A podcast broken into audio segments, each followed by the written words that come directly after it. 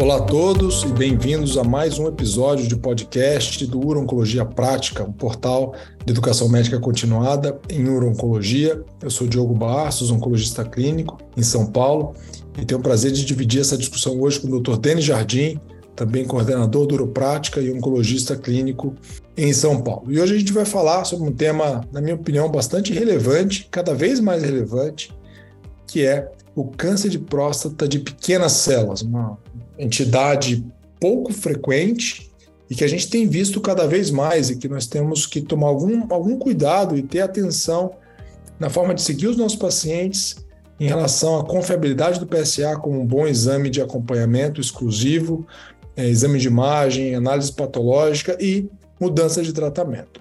Então, Denis, queria começar conversando com você em relação a algumas questões de definições. Em primeiro lugar, definição anatopatológica, como que a gente realmente tem o diagnóstico dessa, dessa condição.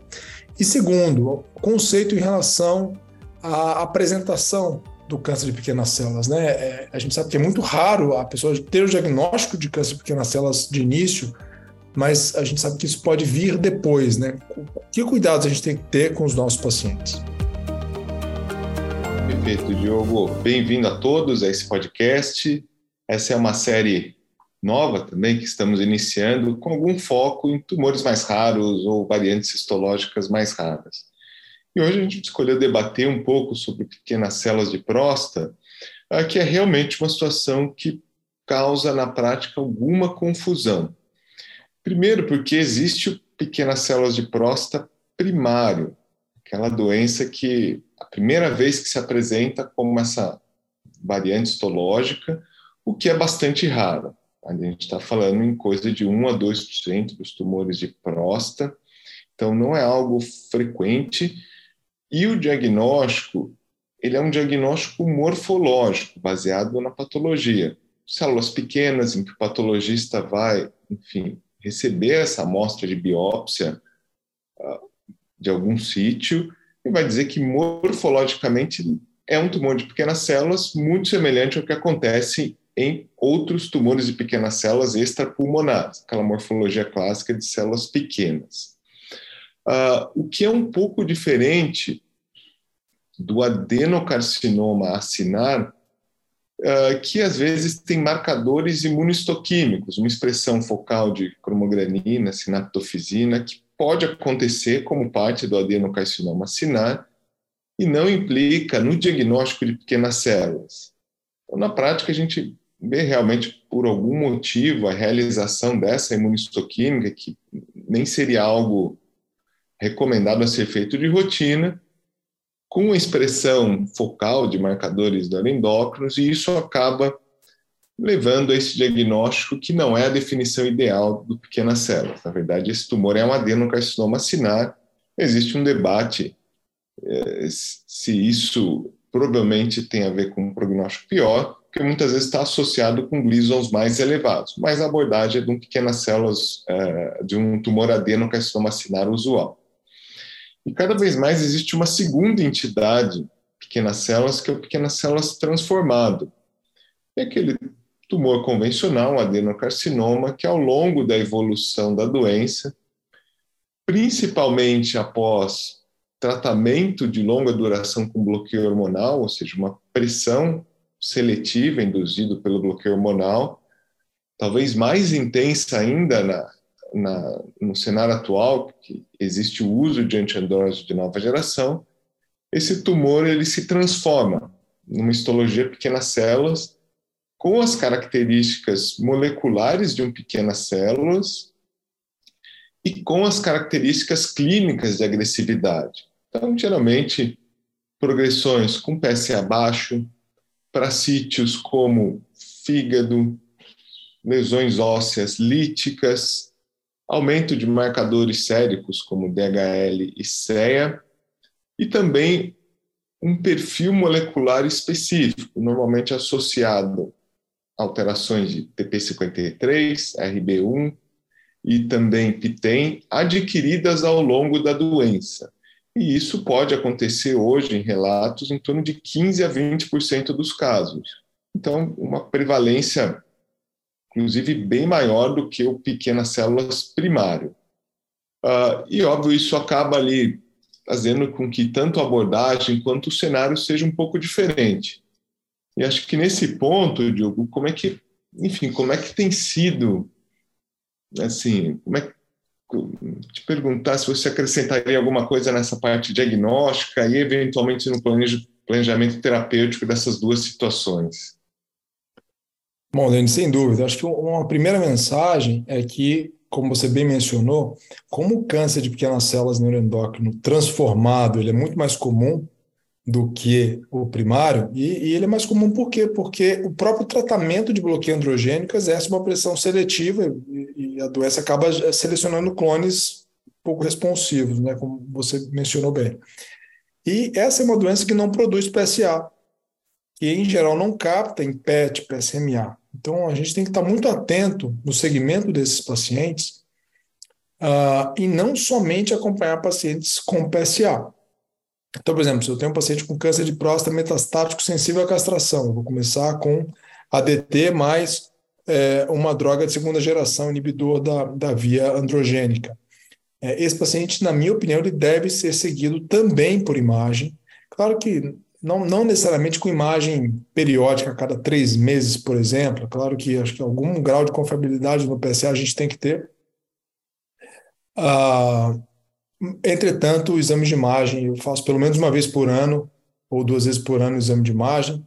Acredito que a gente possa, ah, ah, vamos dizer assim, selecionar pacientes talvez de maior risco, são aqueles pacientes que abrem com doença de alto volume, que abrem com doença visceral, que abrem com histologias mais agressivas, Gleason 10, Gleason 9, ou seja, doença com componente 5 importante, é, a desproporção do PSA para o volume de doença. Então, acho que são, são fatores que talvez me deixem mais propensos a seguir mais de perto esse paciente é, com exame de imagem. Outra coisa importante, a gente tá, ouviu o paciente. Né? Recentemente eu tive um paciente com câncer de próstata metastático sensível à castração, começou o tratamento, e é, ele fez, PSA zerou, ficou bem, melhorou a dor no quadril que ele tinha. Depois ele começou a evoluir com é, uma piora nessa dor do quadril. Ele fez uma tomografia e não tinha sinal de progressão na tomografia. E na verdade a gente fez uma ressonância e na ressonância que foi identificada uma progressão com componente de partes moles deflagrando, e aí depois ele foi biopsiado, viu que era um, uma progressão com pequenas células. Então, o que eu quero dizer é que realmente essas progressões elas podem ser insidiosas, podem ser atípicas, componente de partes moles, doença visceral. E realmente a gente tem que estar muito atento na evolução dos pacientes. Em relação ao tratamento, a gente sabe que é, é uma doença que não responde, quer dizer, ela não, o driver não é a via androgênica, e realmente, enfim, apesar da gente ter pouco dado especificamente em próstata, a gente acaba extrapolando os dados de câncer de pequenas células de outros, uh, outros sítios, principalmente de pulmão. E a gente tem que, então, incorporar quimioterapia no tratamento desses pacientes. É, eu, em geral, mesmo em pacientes assintomáticos, faço o exame do crânio, né? enfim, analogia ao que se faz em câncer de pulmão de pequenas células. E é, recomendo, então, um tratamento com quimioterapia, é, em geral com platina e etoposide. Né? A gente pode até discutir depois, Denis, queria ouvir sua opinião em relação à associação de imunoterapia. A gente sabe que é, estudos em câncer de pulmão de pequenas células sugerem um benefício modesto, mas um benefício em sobrevida global, com associação de imuno, é, ou seja, quimio-imunoterapia nesse contexto. Mas essa seria a minha tendência. Se o paciente é transformado, ele quer dizer, tem também um componente de adeno, eu tendo a manter o ADT, mas honestamente eu acho que a gente tem pouca evidência aí para nos guiar, acho que tem que ser um julgamento clínico. É, exato. Como é que, assim, na prática, esses pequenas células primárias, que são extremamente raros, ah, é um, é um, assim, boa parte deles vão ser diagnosticados com doença avançada. Então, é uma situação em que, se possível, eu recomendaria fazer um PET-FDG para estadiamento, uh, e provavelmente vai ter alguma doença extraprostática. E aí a abordagem para esses tumores seria quimioterapia inicial. Nessa situação, pequenas células primárias, eu tendo a utilizar o esquema de mais baseado em pulmão, platina com VP mesmo, E depois de um tempo, se era uma doença que não era extremamente metastática, era linfonodo dos pelvos que tem resposta, acrescentar alguma forma de consolidação na próstata, cirurgia ou radioterapia, a depender, óbvio, da, da morbidade da ressecção. E se eventualmente uma situação extremamente rara acontecer do paciente ser operado primeiro e descobrir que ele tem um, um pequenas células puro, aí seria recomendado fazer quimioterapia pós-operatória baseada em platina também, porque é uma doença por definição sistêmica. E aí a outra situação seria o pequena célula transformado, ah, porque aí a evidência para se usar esquemas CIS-IVP, ela é mais, é, digamos, menos bem definida. Essa é uma situação que eu tendo a privilegiar taxano com platina.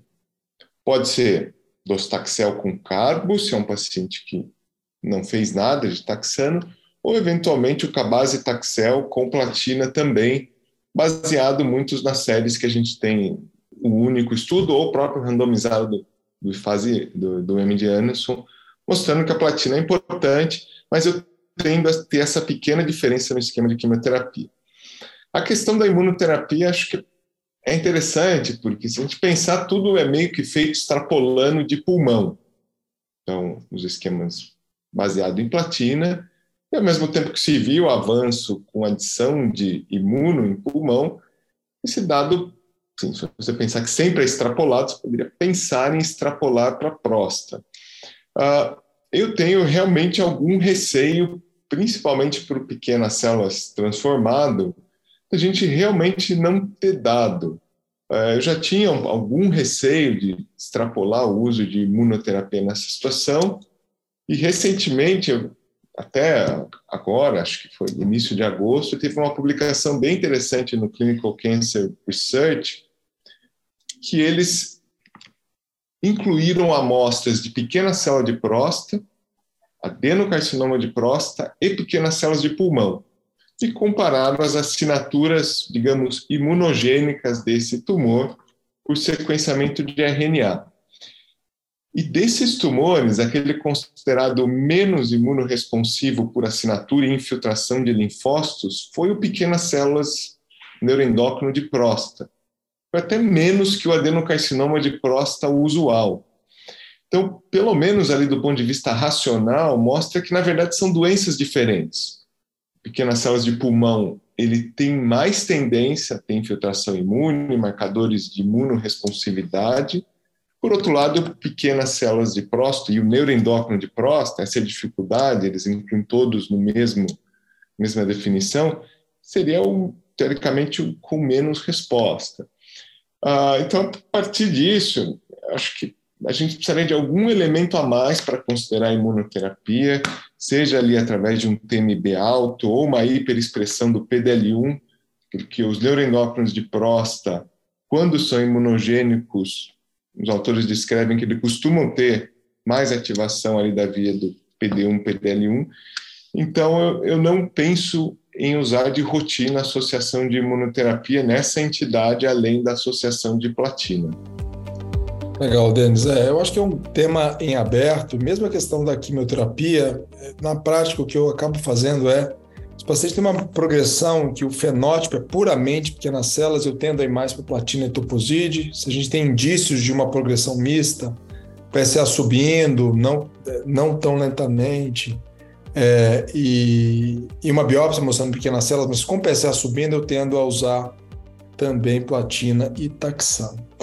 Bom, acho que foi isso, foi uma discussão muito interessante e, de novo, alerta do segmento dos pacientes com câncer de próstata em tratamento hormonal. É muito importante a gente confiar na história do paciente, é, desconfiar do PSA em alguns momentos e, e incorporar a imagem ah, com uma análise crítica da situação. Então, queria é, agradecer o Denis pela discussão e convidar todos a continuarem nos acompanhando nos podcasts e também nos eventos mensais online na plataforma uroncologiapratica.com.br.